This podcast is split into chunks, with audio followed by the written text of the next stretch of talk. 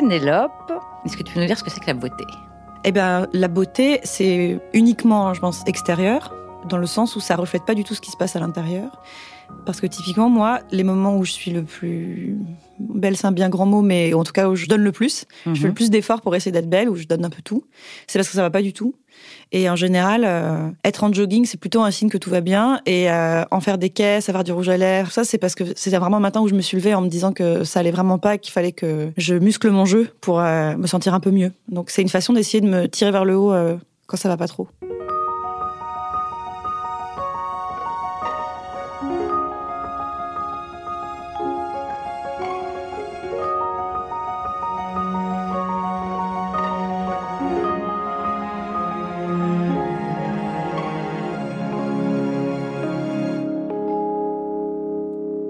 Pénélope Bagieux est dessinatrice de bande dessinée. Avant de s'installer à New York, elle a travaillé pour la pub et se battait pour une représentation de la femme loin des injonctions à la minceur et à la blancheur. Qu'est-ce que la beauté dans l'œil de cette artiste féministe?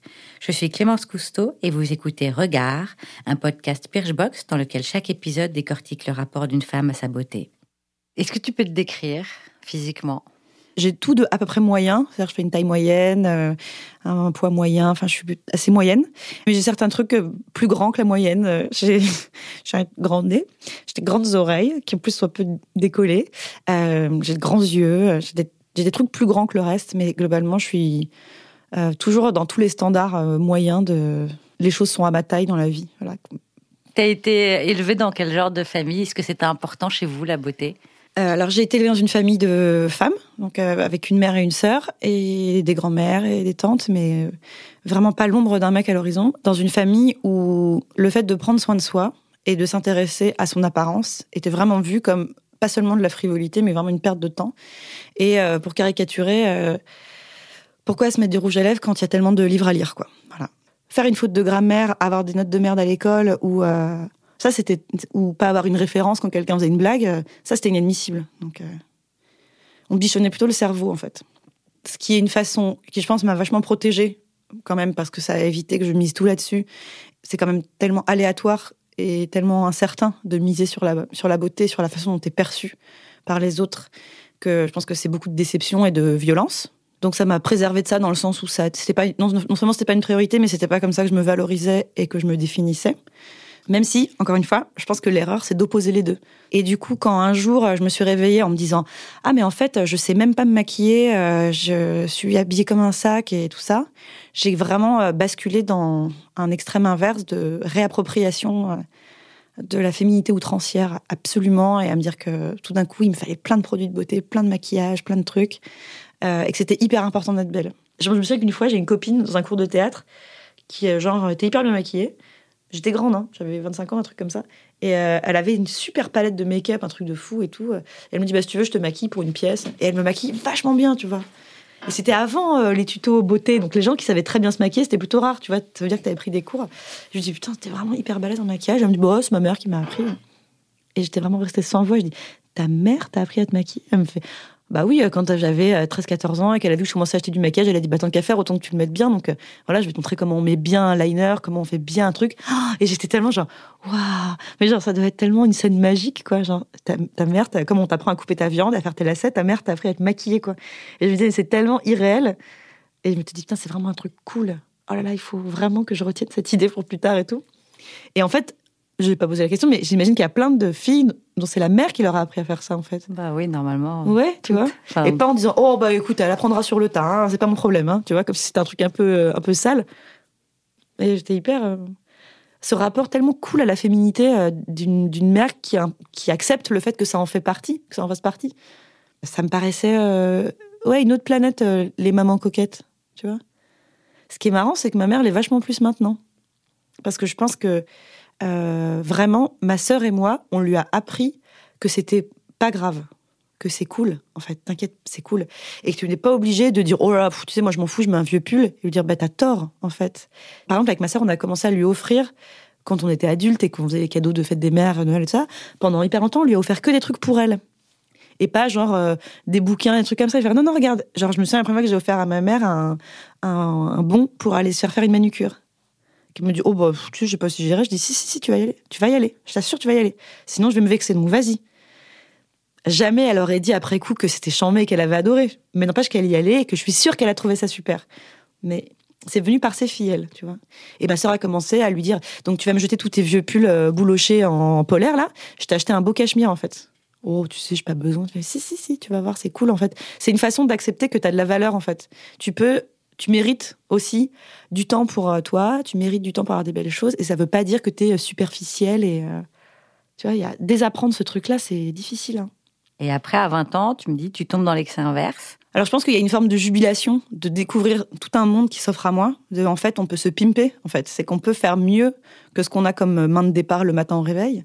Il y a plein de façons de faire mieux, et ça peut être un vrai plaisir en fait. Et notamment, alors c'est pas tant pour la beauté, mais moi c'est plutôt pour les fringues.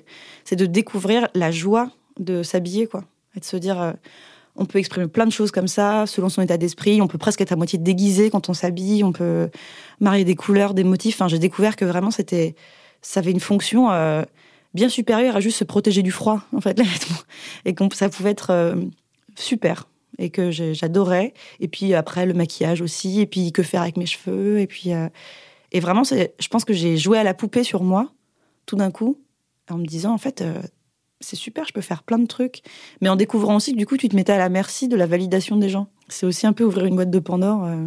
Et puis surtout parce que du coup, tu commences à vachement plus te comparer aux autres aussi, quoi. Enfin, je me souviens, c'est aussi à cette époque-là que pour la première fois, des gens que je connaissais ni d'Ève ni d'Adam, des inconnus, m'ont dit que j'étais moche.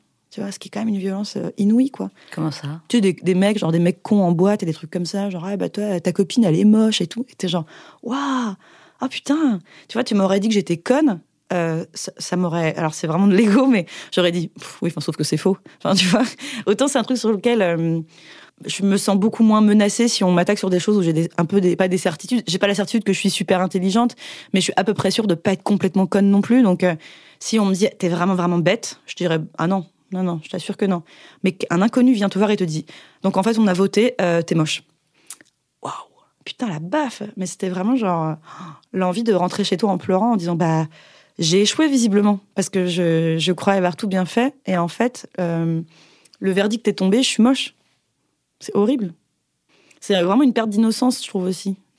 Et ensuite, tu fais des études d'art dans lesquelles le, beau a beaucoup d'importance, ah j'imagine. Mhm.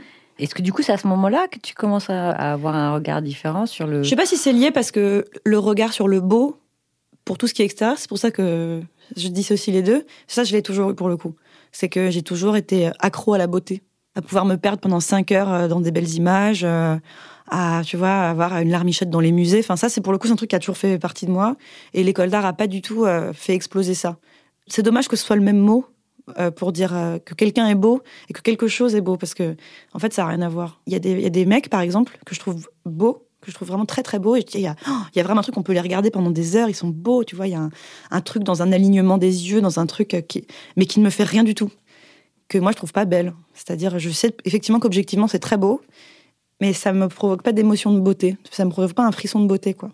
Et qu'est-ce qui va te provoquer un frisson de beauté? Eh ben déjà une forme d'imperfection. C'est que il y a, y a, une harmonie dans le chaos, même dans un visage, tu vois, il y a des choses, euh, euh, j'en sais rien. Euh, moi, je peux tomber amoureux d'une, amoureuse d'une dent de traviole, tu vois. Vachement plus que de, de euh, proportions parfaites dignes de la Renaissance sur un visage, mais je suis capable de l'observer et de dire Ah ouais, il est vraiment très beau. En général, c'est des gens qui sont très photogéniques aussi, tu vois. Mais c'est une beauté qui me fait rien. On, peut être complètement euh, obsédé par la beauté de quelqu'un que tout le monde trouve moche, en fait. Et hum, quand tu travaillais dans la publicité, mhm. et d'ailleurs tu travailles toujours dans la mhm. publicité, il me semble, de temps en temps, tu dessines des femmes, mhm. tu dessines de tout. Est-ce qu'on te demande de, dessiner un certain type de femme? Oui, bien sûr. On me demande bien sûr dans la pub de dessiner un certain type de femme et c'est un bras de fer permanent pour ne pas dessiner que ces femmes-là. Donc euh, il y, a deux, il y a deux vrais enjeux dans la pub, c'est qu'il faut être mince et qu'il faut être blanche. Parce qu'il faut que, euh, je cite, un maximum de gens s'y retrouvent. Et donc, c'est bien connu. Pour que les gens s'y retrouvent, il faut être blanc et mince. Et du coup, euh, c'est. Parce que du coup, le, on considère que blanc, c'est plus beau, en fait Non, c'est neutre. Blanc, c'est neutre. Et en pub, ce qu'on veut, c'est une question d'argent, c'est qu'on veut que le max de gens euh, soient interpellés par une pub et s'y retrouvent. Et on a cette espèce de vieille croyance qui date de je sais pas quand, en fait, que le blanc, c'est le neutre et que du coup, si, si c'est blanc, tout le monde va dire OK. Alors que si on voit une noire, on va dire Ah, je sais pas, parce que moi, comme je suis blanche, j'accroche pas.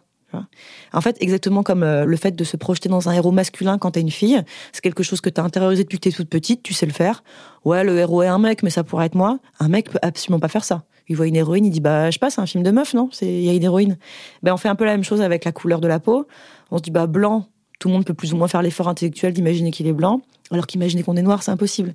Et pour ce qui est de la minceur, je pense que c'est autre chose. C'est qu'il y a vraiment eu tellement une détestation de tout ce qui était plus ou moins gros dans les canons de beauté, de médias, de trucs comme ça, qu'on se dit non mais on va quand même faire une fille mince parce que c'est plus vendeur, ça fait plus rêver, tu vois.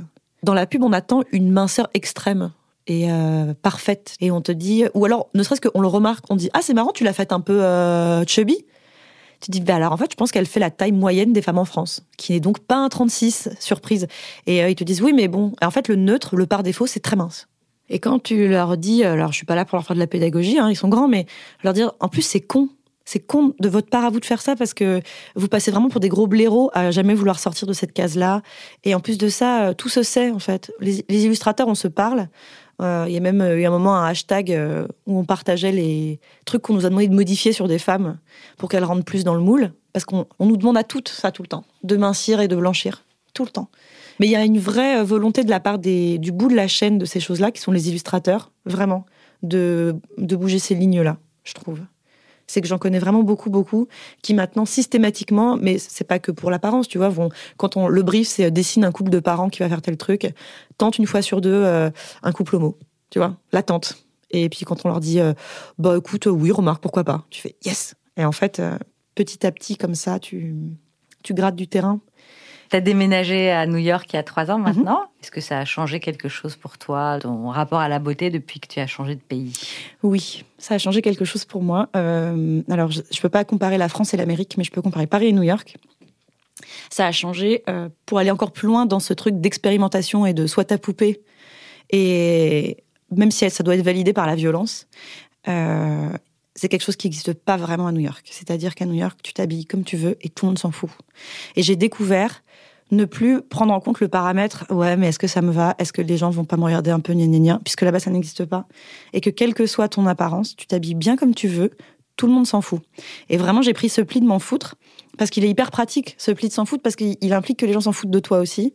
Et je pense que quand tu as pris l'habitude justement que ta beauté attend immédiatement une validation ça doit être très déstabilisant de te dire mais je sais pas personne me regarde donc j'arrive pas à savoir si je suis belle ou pas mais quelle, quelle libération de s'en foutre. Et Donc, euh, par exemple, ta tenue à New York Alors, ma tenue à New York, dès qu'il fait chaud, c'est bien simple. C'est que c'est pour le coup, c'est même plus un short, c'est un slip. C'est que je vis en micro-short à New York à partir du mois d'avril parce que c'est confortable, en fait. C'est quand même un paramètre qui devrait être le seul qui compte, c'est que l'été à New York, il fait 40 degrés, on crève de chaud, et que moi, j'ai une circulation pas top, donc euh, porter un pantalon quand il fait chaud, c'est, j'imagine, il suffit d'imaginer, c'est déjà une forme de torture pour moi. Donc, euh, moins j'ai de choses sur les jambes, mieux je me porte. Moi, si je pouvais, je vivrais en slip. C'est mon projet de vie est quand même euh, à la fin. Donc, c'est comme être en slip, mais de manière décente. Et du coup, voilà. Et en haut, j'ai pas envie de me faire chier à avoir des trucs qui me serrent, etc. J'aime avoir des t-shirts hyper amples. Parfois, j'aime avoir pas de soutif, en fait, parce que euh, ça fait chier, en fait. Et quand tu commences à vivre comme ça, c'est impossible de faire machine arrière. Tu peux plus remettre des trucs qui te serrent le bide, qui te rien. Tu dis, là, j'ai les vêtements qui sont le plus proches de pas de vêtements, en fait. Donc c'est exactement comme euh, si euh, j'étais en slip chez moi, mais je dois aller acheter le pain. Donc j'ai quand même mis un t-shirt et j'ai mis un short. Ça, c'est voilà, c'est mon idéal de vie l'été. Et l'équivalent de ça, mais en tenue d'hiver. Alors là, c'est encore pire dans l'inélégance. c'est que je vis un pantalon yoga avec des bottes de neige et des gros, des gros sweats à capuche. Autant te dire que je suis euh, au top de mon game du sexy, quoi. Mais je me sens pas moche. Et puis, euh, tu te rends compte que même comme ça, euh, ça peut être des jolies bottes de neige. Que, en fait, ça peut être un hoodie un peu mignon. Qu'en fait, un pantalon de yoga, franchement, il y a des trucs moins flatteurs qu'un pantalon de yoga. Hein, tu vois, qu'en fait, c'est pas la peine d'en faire des caisses non plus, toujours. À côté de ça, quand genre, je sors le soir ou quand je fais des trucs avec des potes, ou j'adore m'habiller je suis trop contente. Si je me dis, ah, genre on a, un, je sais pas, une fête, un truc où ça va être un peu sapé, ça me fait plaisir de passer une demi-heure, voire une heure avant d'y aller, à vraiment me faire un rituel de je sors, je vais tout donner, je vais me faire super belle. Et c'est cool en fait. Il y a le nouvel an, il y a n'importe quoi, et donc ça fait partie des codes. On doit s'habiller. Ça c'est toujours un super plaisir de le faire. Ou les, enfin, moi j'ai pas mal d'événements de boulot, je dois être habillée quand même un peu.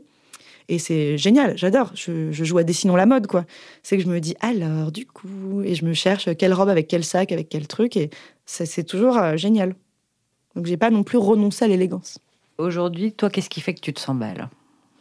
J'adorerais savoir. Vraiment, j'aimerais bien comprendre la, cette recette qui fait qu'il y a certains jours où tu l'as et il y a certains jours où tu l'as pas. J'aimerais bien trouver le dénominateur commun entre tous ces jours où je me trouve belle pour me dire, ah, du coup, c'est juste ça euh, l'ingrédient qu'il faut que tu aies à chaque fois. Je pense que ça vient quand même pas mal de l'intérieur. C'est quand même pas mal, justement, aussi des jours où globalement je me sens bien. Mais est-ce que c'est parce que je me sens belle que je me sens bien ou l'inverse? J'en sais rien. J'adorerais pouvoir le reproduire à l'infini, ce sentiment-là, en fait. Parce que tu te sens invincible. Donc, euh, c'est super, en fait. Mais j'adorerais savoir ce qui fait que parfois, euh, il y a des jours où vraiment, je marche dans la rue et c'est un clip, quoi. Tu vois? Et je me dis, putain, je suis canon aujourd'hui. J'aimerais bien mais je sais pas à quoi c'est dû. Donc aujourd'hui, tu entretiens un rapport plutôt chouette avec ton miroir bah, Ça dépend des jours. On a, nos, bons et nos mauvais jours avec le miroir, mais euh, disons que j'arrive à prendre en compte d'autres choses que la surface du miroir. C'est-à-dire que j'arrive à me dire, euh, typiquement ce corps que tu vois dans le miroir, il a une image, c'est important, il y a ce qui te renvoie comme image, mais il a aussi tout ce que tu vis avec, qui est tellement bien en fait. C'est con, mais même quand je trouve que mon corps, il est pas super à voir, il est tellement agréable à vivre. Il est tellement, je suis tellement bien dedans. Il, me permet de faire tellement de trucs cool. Il est plutôt euh, performant euh, pour tout ce qui est sport, ce qui m'arrange. Euh, il peut apprendre à faire des trucs. je peux vraiment le mettre à l'épreuve, tu vois, en termes de, en termes athlétiques, quoi. Il est, il est cool. j'ai pas de problème de dos, de trucs chiants. Enfin, tu vois, il m'accompagne de manière vraiment cool. En plus, je fais un métier de geste donc, bah, ça passe par mes bras et tout ça. En fait, euh, vraiment, mon corps, il me sert à plein de choses bien tout le temps. Et du coup, il est vraiment agréable à vivre. Et, j'arrive à et je me force pas à en tenir compte c'est que je le vois quand je le regarde donc euh, ça je suis un peu intarissable sur les avantages du sport mais je trouve que c'en est un c'est vraiment commencer à découvrir l'aspect tridimensionnel d'un corps qui est pas juste ce qui ce qui donne à voir mais ce qu'il est capable de faire et comment on le ressent quand on est à l'intérieur et qu'on se sent bien dedans ou pas. Et je trouve que c'est vraiment un plus du, du fait d'avoir une activité physique. On est plutôt partners, tu vois, avec mon corps. Voilà, c'est ça. C'est que je me dis pas c'est mon atout ou euh, c'est mon fardeau. Je me dis c'est vraiment mon, mon partner in crime, mon corps. On fait plein de trucs ensemble. Moi, j'ai découvert un nouveau réseau social euh, pointe du progrès de la découverte euh, il y a moins d'un an, c'est Instagram. Puisqu'avant, j'étais pas sur Instagram. Et vraiment, je pense qu'au niveau de l'estime de soi et de l'ego, c'est vraiment une catastrophe. Et que euh, je pense que j'ai jamais été aussi moche et grosse et vieille que depuis Instagram. C'est que vraiment, c'est, il faut vraiment être accroché quand même pour euh, pas tant. Moi, les comptes que je suis, c'est que des choses. c'est vraiment de, c'est de l'échappatoire absolu. C'est, je regarde des, des photos de forêt, de cabanes et d'orques et des jolis dessins, tu vois. C'est ça que j'aime sur Instagram. Mais tout ce que tu ne choisis pas de voir, parce que c'est l'algorithme d'Instagram qui te propose des trucs dans ton onglet découverte, au milieu des cabanes et des loups et des trucs comme ça, j'ai des trucs, mais des créatures surnaturelles euh, qui mettent avec des hashtags qu'on comprend pas sur des challenges qu'elles se mettent elles-mêmes, de trucs de perdre je sais pas combien de kilos et d'avoir un six-pack de ouf et d'avoir un cul qui peut pas exister dans la vraie vie. Et je n'ai pas demandé à voir ça. Je veux pas voir ça en fait. C'est horrible hein, parce que c'est une forme de déni, mais moi, j'ai pas envie que tous les jours, on me montre 40 photos de meufs euh, qui sont, de toute façon, hors de portée. Enfin, c'est-à-dire, euh, je sais pas s'ils sont photoshopés ou pas. Peut-être pas, en fait. Peut-être que juste, euh, elles ont vachement de chance, je sais pas, mais je vois pas en quoi c'est inspirant ou motivant ou non. Je crois que ça me tire juste vers le bas et que ça me rend triste, en fait. Et ça me donne pas une ambition de faire quelque chose. En fait, on vient vraiment abîmer l'intérieur de ta tête je trouve. Et, et encore, moi, je suis plus le, le cœur du problème, je pense. Mais moi, on m'aurait mis Instagram dans les pattes quand j'avais 16 ans. Je serais devenue folle. C'est que je me serais dit, oh, mais comment, qu'est-ce que je vais faire de ma vie avec euh, la taille de mes jambes, avec la couleur de mes yeux? Enfin, c'est foutu, en fait. Tu vois? Moi, je, je, je, serais hyper inquiète pour les ados. Tu penses pas que c'est pareil que quand on regardait des magazines avec, euh, avec tous ces mannequins Eh ben non, parce que nous, on regardait des mannequins. Parce que nous, nous, c'était Claudia Schiffer et Cindy Crawford. C'était des filles qui étaient nées sur une autre planète. C'était autre chose, c'était des top modèles, quoi. Elles n'étaient pas faites avec les mêmes Lego que nous, ces filles-là. Instagram, c'est des meufs qui sont en plus chez elles et qui te disent coucou, bisous de ma terrasse où je mange un petit bol de céréales en faisant mon truc. Et c'est des meufs, certaines elles ont 17 ans, elles te montrent aussi des photos de leur lycée, etc. C'est des filles comme toi. Mais c'est horrible. C'est que tu dis ah bah c'est marrant, c'est comme moi mais en, belle. Enfin c'est et en parfaite et en tout a l'air tellement simple. Et euh, je trouve que c'est ça la différence. C'est ça que Instagram a cassé, c'est cette euh, distance avec non non t'inquiète pas, c'est des gens comme toi. Non, je suis pas une fille comme toi. Mon métier, c'est d'être belle en fait. Comme un mannequin mais nommons les choses par leur nom, tu vois. Cette espèce de truc un peu, euh, un peu hybride de, je suis un peu lifestyle, un peu machin et tout, alors qu'en fait c'est des mannequins, tu vois. Je pense qu'on n'avait pas cette même pression nous. On n'avait pas de fille, euh, de girl next door parfaite. Hmm. Mais donc là, tu la sens quand même. C'est-à-dire que même si tu n'as pas, même si pas 16 ans, ça, ça te touche aujourd'hui.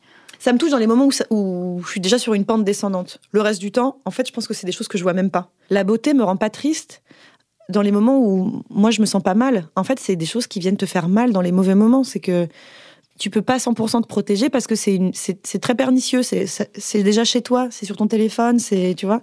C'est hyper dur d'avoir un truc qui vient t'imposer ce genre de choses, en fait. Laissez-moi tranquille, arrête de me montrer des photos de, top modèle. Tu dois quand même passer ton temps à étudier les traits des autres quand tu dessines. Mm-hmm. Et donc, est-ce que tu cloisonnes complètement, en fait, euh, ce que tu ressens toi et ton rapport à toi par rapport à la beauté avec ton travail de dessinatrice et du coup, euh, c'est complètement cloisonné Ou est-ce que quand même, quand tu étudies les traits de quelqu'un qui est beau ou pas mhm. beau, enfin, tu vois, tu te compares Est-ce que, est-ce que ça... Par rapport à moi, tu veux dire? Ouais, par rapport à toi. Euh, ça répond pas forcément à ta question, mais c'est un élément euh, intéressant. Mhm. À force de dessiner quelqu'un, tu finis toujours par faire qui ressemble à toi. Parce qu'en fait, t'es ton propre euh, matériau de départ pour dessiner. Notamment quand tu dessines de la BD ou quand tu dessines des gens expressifs, où il faut que tu arrives à faire passer une émotion dans la façon de bouger ses yeux ou d'attraper un verre. En fait, comme c'est toi ta marionnette de départ, tu finis toujours par faire en sorte que les gens inconsciemment te ressemblent un peu quand tu les dessines. Et moi, c'est arrivé mille fois que des gens me disent Ah, c'est fou ce que vous ressemblez à vos dessins. Je disais Non, c'est-à-dire que mes dessins me ressemblent. Parce que par la force des choses, euh, j'ai rien d'autre sous la main en fait. Donc même quand je dessine un mec, au bout d'un moment, il a des expressions de visage qui sont les miennes. Parce que c'est comme être acteur et incarner des personnages, mais c'est quand même toujours toi. Donc euh, je sais pas si la beauté rentre là-dedans, mais c'est quand même moi que je dessine dans les gens. Donc quand les gens te disent qu'ils trouvent tes dessins beaux, c'est quelque part qu'ils te trouvent belle Ah ouais, peut-être. C'est vrai que je devrais commencer à le prendre comme ça.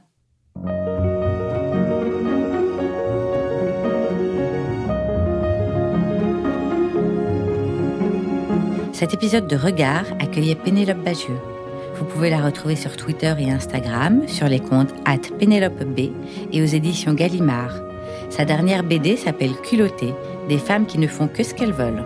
Vous pouvez retrouver ce podcast sur les comptes de Birchbox at BirchboxFR et sur toutes les plateformes de podcast. Il a été réalisé avec Louis Créative.